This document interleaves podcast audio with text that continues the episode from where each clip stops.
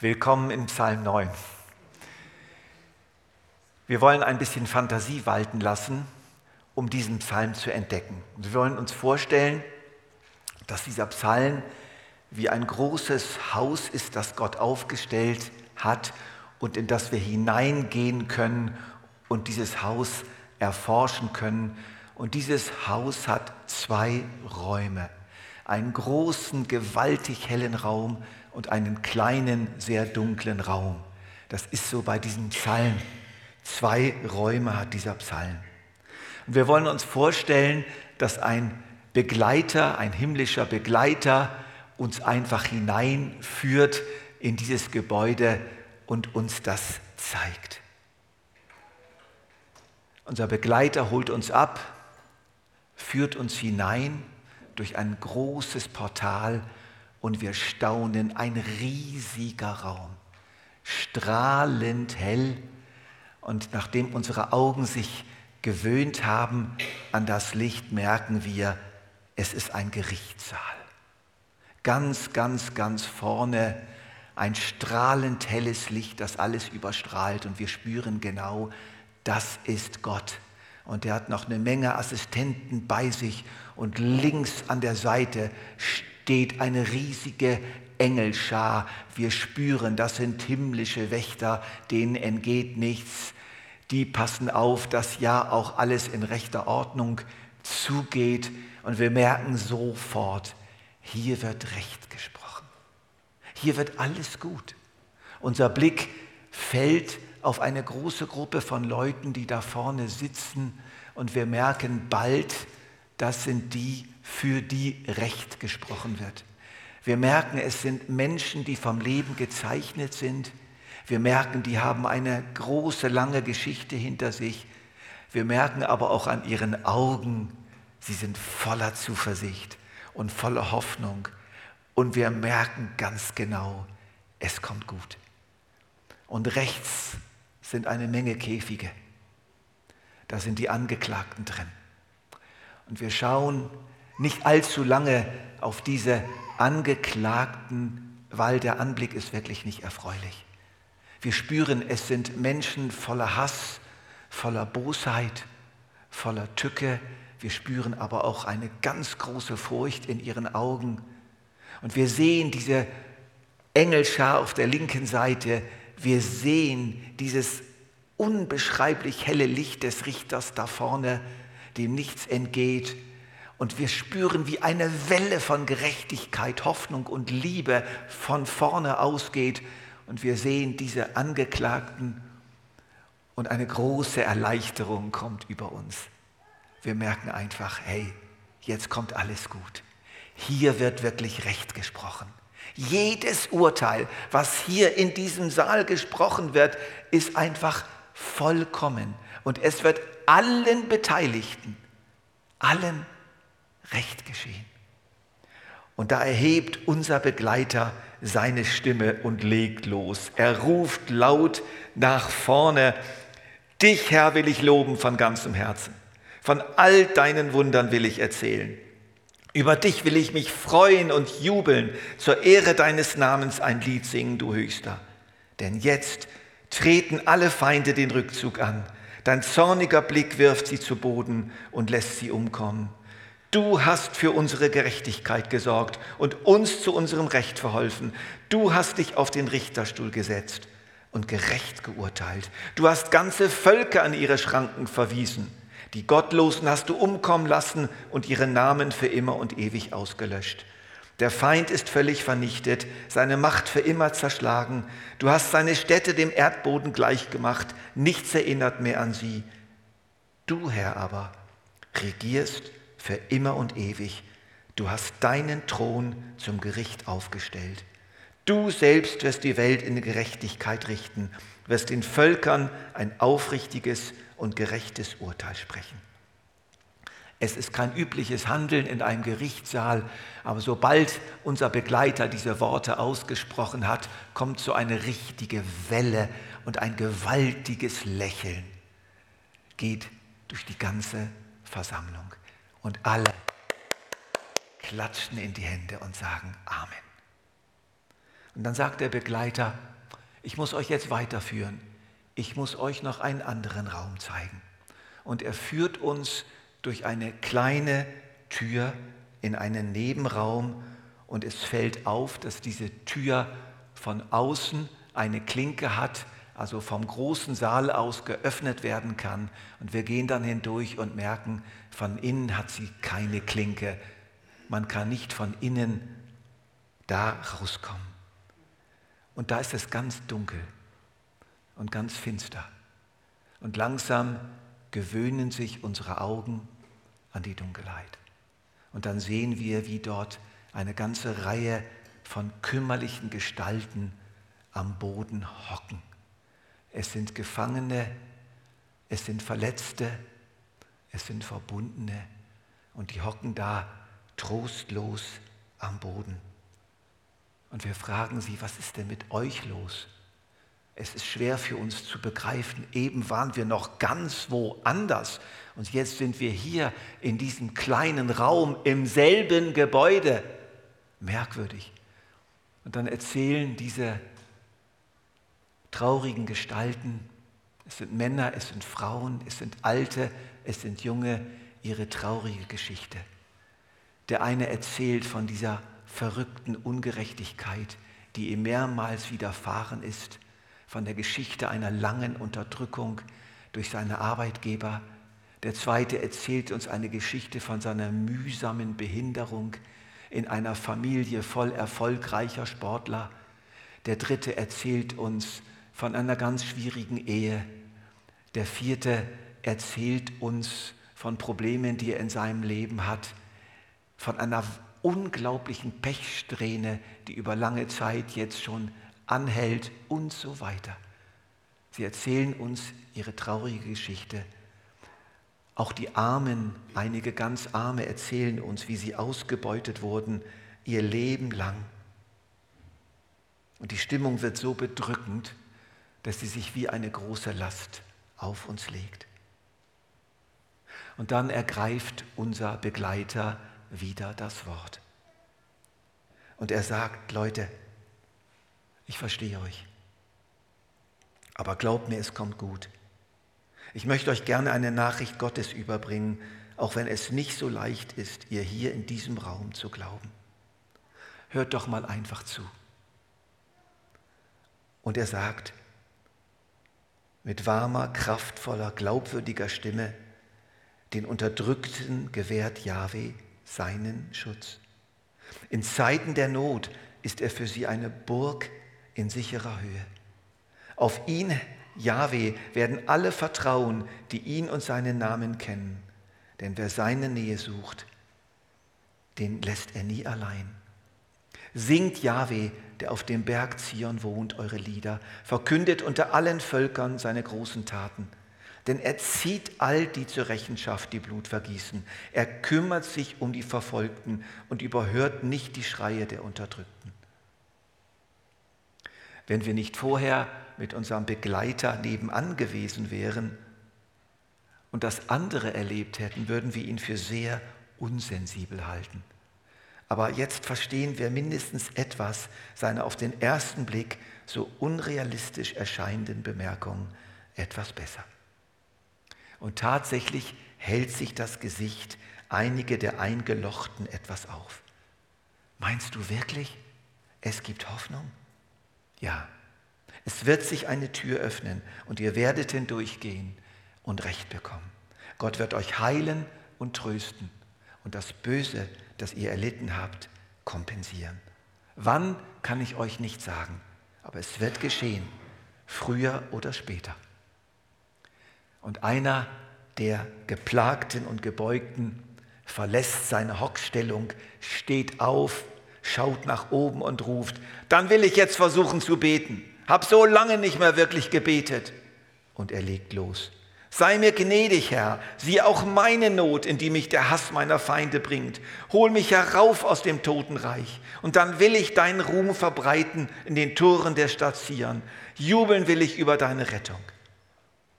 Unsere Begleiter und wir können nicht anders als laut sagen Amen.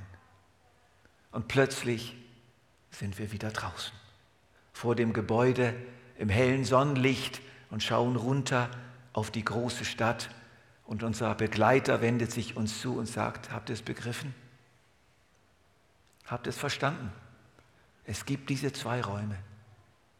Es gibt diesen großen Raum, in dem wir zuerst waren, der Raum dessen, was Gott tut und immer wieder getan hat und immer wieder tun wird und eines Tages für die ganze Welt tun wird. Er wird rechtsprechend für alle, wird heilen, wird trösten, wird verurteilen, wird gerecht machen.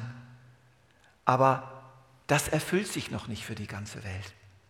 Das ist in vielen, vielen Teilen der Welt, in vielen Familien, in vielen einzelnen Schicksalen noch verborgen. Es ist verhüllt. Und das ist der zweite Raum. In diesem Raum sind immer wieder Menschen, die da im Dunkeln hocken und noch nicht wissen oder höchstens ahnen, dass es da noch diesen ganz anderen Raum gibt, in den sie auf alle Fälle eines Tages hineinkommen werden. Und von diesem Raum aus wird der Richter sie alle mit zu sich nach Hause nehmen, für immer. Aber diese Wahrheit muss geglaubt werden, diese Wahrheit darf und muss verkündigt werden. Und solange diese Welt besteht, wird es immer wieder diese zwei Räume geben. Aber eines Tages wird dieser dunkle, finstere Raum der Unterdrückung nicht mehr existieren. Er wird abgerissen für immer. Ich schlage vor, sagt der Begleiter zu uns, dass wir jetzt als Antwort und als Abschied noch ein Gebet sprechen und ihr betet mit mir. Wir sind einverstanden und jetzt beten wir alle zusammen diesen Text. Und ich sollte, wenn es möglich ist, die zweite Folie haben.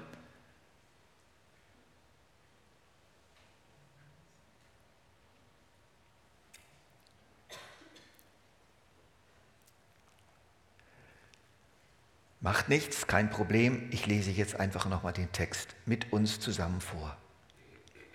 Jahwe hat sich zu erkennen gegeben, indem er Gericht übte.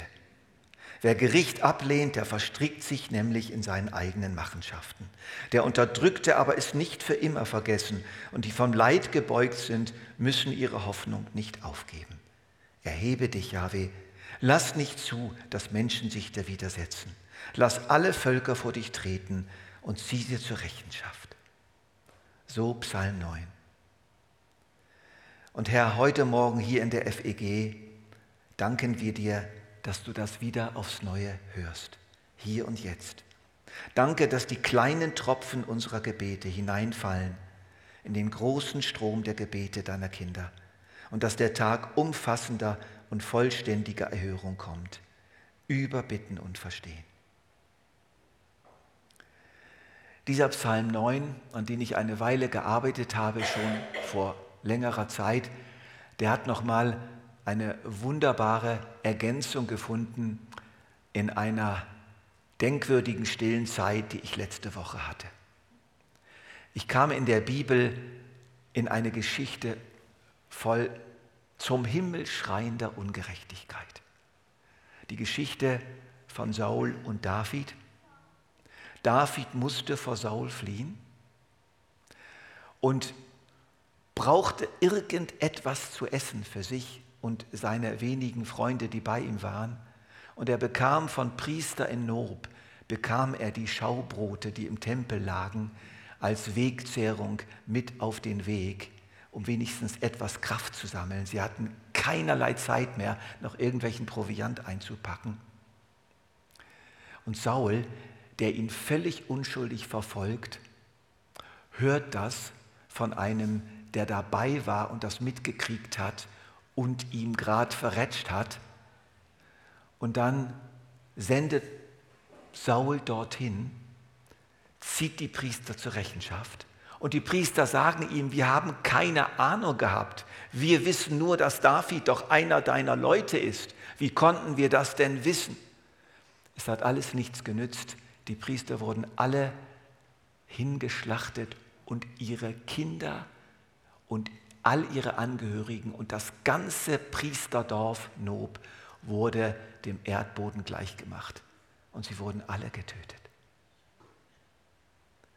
Natürlich kenne ich die Geschichte. Ich habe sie viele Male gelesen, aber letzte Woche habe ich plötzlich gedacht, Mann Gott, warum kannst du so etwas zulassen? Plötzlich stand mir das so vor Augen, diese schreiende Ungerechtigkeit, dass ein ganzes Dorf einfach wegen der Verrücktheit eines Mannes, den Gott Jahre vorher selber zum König eingesetzt hatte, dass das geschehen muss. Ich kann euch nur eine Antwort schildern, die ich einfach bekommen habe. Ihr müsst die nicht übernehmen, aber mir hat sie einfach geholfen. Plötzlich spürte ich in meinem Herzen einen einfachen Satz. Es kommt die Stunde. Es kommt die Stunde. Es kommt die Stunde von Putin. Es kommt die Stunde der Diktatoren. Es kommt die Stunde der Unterdrücker. Es kam die Stunde von Saul. Der Tag kam, an dem dieser Mann endlich vernichtet wurde. Und es kam die Stunde für David, wo er belohnt wurde für all seinen Glauben. Und es kommt auch die Stunde für die Kinder und die Ehepartner und die Priester von Nob, weil Gott sie in seine Herrlichkeit aufnimmt und im Zeitpunkt des Todes alles kompensiert, was ihnen hier auf der Erde an Ungerechtigkeit widerfahren ist. Und dieses Wort, es kommt die Stunde, wurde mir einfach so lebendig und wurde so ein Trost für mich. Es kommt einfach die Stunde. Die Stunde kommt, die Stunde der Gerechtigkeit, die Stunde gerechter Urteile, die Stunde gerechter Verurteilungen und die Stunde gerechter Freilassungen sie kommt. Für die Davids dieser Welt, für einen Nawalny, für die vielen Kämpfer für Gerechtigkeit, die in ihrem Herzen vielleicht mehr von Gott begriffen haben, als so manche von uns. Ihre Stunde kommt, auch wenn sie in irgendwelchen Löchern sitzen. Und auch deine Stunde kommt und auch die Stunde der Benachteiligten kommt und die Stunde derer, die unerklärliche Pechsträhnen hinter sich haben. Die Stunde kommt. Gott macht es gut. Die Tür geht eines Tages auf und wir kommen in diesen Raum voller Herrlichkeit. Und vor ein paar Tagen habe ich jemanden getroffen, der das so in seinem Leben erlebt hat, in einer verrückten Corona-Welle, wo er fast am Ende war und wie dann die Stunde doch wieder gekommen ist für ihn. Und ich bitte dich, André, dass du jetzt erzählst, wie das bei dir war mit dieser Stunde.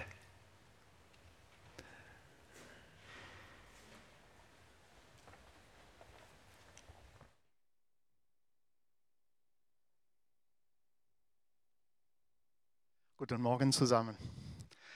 Also zuerst mal, ich muss euch was mitteilen, was jetzt mit meiner Geschichte hier nicht gerade was zu tun hat, aber ich habe uns allen beobachtet heute Morgen, als wir kamen in die Gemeinde.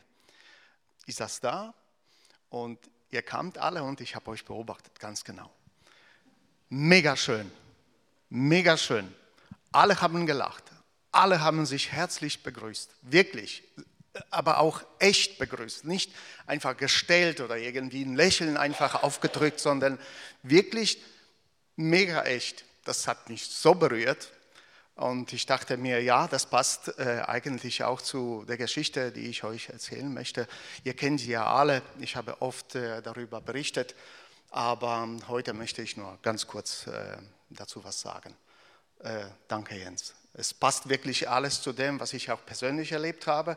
Ich hatte äh, an der Front während der Corona-Zeit gearbeitet. Ihr wisst das alles. Ich arbeite im Spital, äh, auf der Intensivstation und ich war praktisch an der Front. Und es ging mir in der Zeit auch nicht gut, auch gesundheitlich nicht gut, auch psychisch nicht gut. Ähm, es war für mich mega verrückte Zeit. Aber es kam da auch was anderes. Und das gab eben diese Türen, von der Jens jetzt berichtet hat. Die haben sich geöffnet. Ich habe meine Gesundheit wieder repariert. Ich habe vertraut auf die Ärzte, auf Spezialisten. Ich hatte Herzrhythmusstörungen, ganz schwere. Ich hatte ähm, Schlafapnoe, ich konnte nicht schlafen. Ich hatte 48 Aussetzer in der Nacht. Ich hatte äh, Sättigung von 50 Prozent, wo es bei normalen Menschen bei 97 sein sollte. Also, und ich traute auch dem Ganzen nicht, was meine Frau gesagt hat. Ja, du hast Pausen und ich musste dich wecken, damit du weiter schnupfst. Ähm, es war wirklich sehr schwer. Und ähm, dann habe ich äh, das Ganze in den Griff genommen und äh, bin dann zum Kardiologen und zum äh, Lungenspezialist und äh, die haben mir wunderbar geholfen. Und jetzt geht es mir wunderbar gut. Also wirklich nicht zu vergleichen. Damals war ich so und jetzt bin ich da. Und das ist fantastisch. Aber äh, das alles würde nicht so gehen, wenn ich nicht in eine wunderbare Gemeinschaft eingebettet werden würde, so wie ihr es hier seid. Alle, wirklich alle. Dass ich hier rumgehampelt habe mit dem Bass während des Worships, das war vielleicht nur, um es, das Ganze vielleicht nie so zu zeigen, aber ähm, ja, Jetzt äh, ist das Ganze viel mehr echt, weil es mir auch wirklich mega gut geht und ich kann die Energie jetzt auch äh, weiterverwenden und weiter auch euch einen Teil davon geben. Äh, da freue ich mich immer auf die Zukunft und was noch kommt. Und ich möchte nur sagen, ich danke, lieber Gott, dass er mir geholfen hat und dass er mich aus dem dunklen Raum wirklich herausgebracht hat in das helle Licht. Danke, Jens. Danke euch allen. Amen.